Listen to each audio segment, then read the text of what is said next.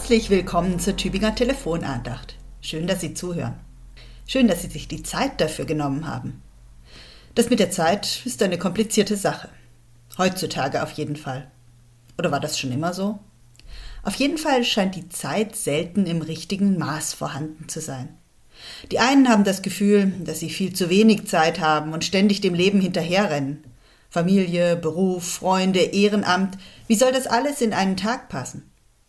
Bei anderen dehnt sich die Zeit. Die Tage werden lang, so allein in der Wohnung mit immer dem gleichen Ablauf, ein bisschen Hausarbeit und abends der Fernseher. Die Tageslosung für heute aus dem Buch des Predigers erweckt dagegen den Eindruck, als ob mit der Zeit alles in bester Ordnung sei. Ein jegliches hat seine Zeit und alles Vorhaben unter dem Himmel hat seine Stunde. Das klingt für mich erst einmal sehr beruhigend. Ja, für alles gibt es eine Zeit. Und das, was jetzt ist, ist richtig.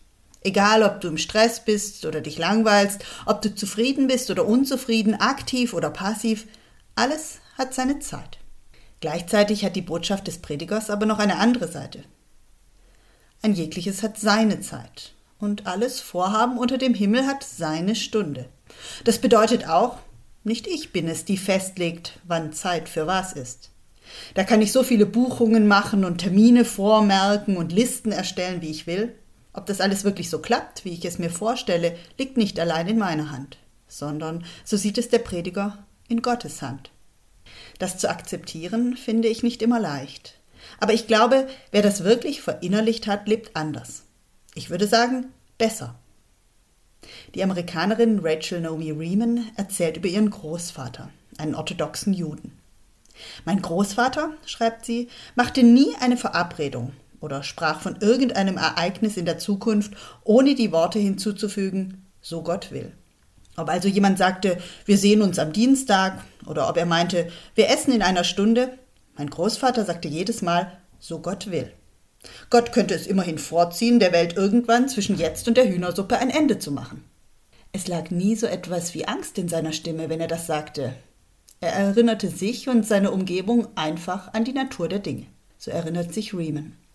Und auch daran, dass der Großvater sie lehrte, sich nicht zu sehr an bestimmte Dinge zu klammern. Sie schreibt, die Verabredung zum Mittagessen, der Braten im Ofen, das Abitur oder die Heirat, all das lag in Gottes Hand. Zu leben bedeutete für meinen Großvater darauf zu warten, dass der Wille Gottes sich offenbart. Und man wartete voll Neugier. So eine zuversichtliche Neugier auf das, was Gott noch vorhat mit meiner Zeit, die wünsche ich mir auch. Und eine Offenheit dafür, wenn es anders kommt, als ich es mir vorgestellt habe. Ein jegliches hat seine Zeit, und alles Vorhaben unter dem Himmel hat seine Stunde. Was wann genau dran ist, das weiß nur Gott. Meine Zeit steht in seinen Händen.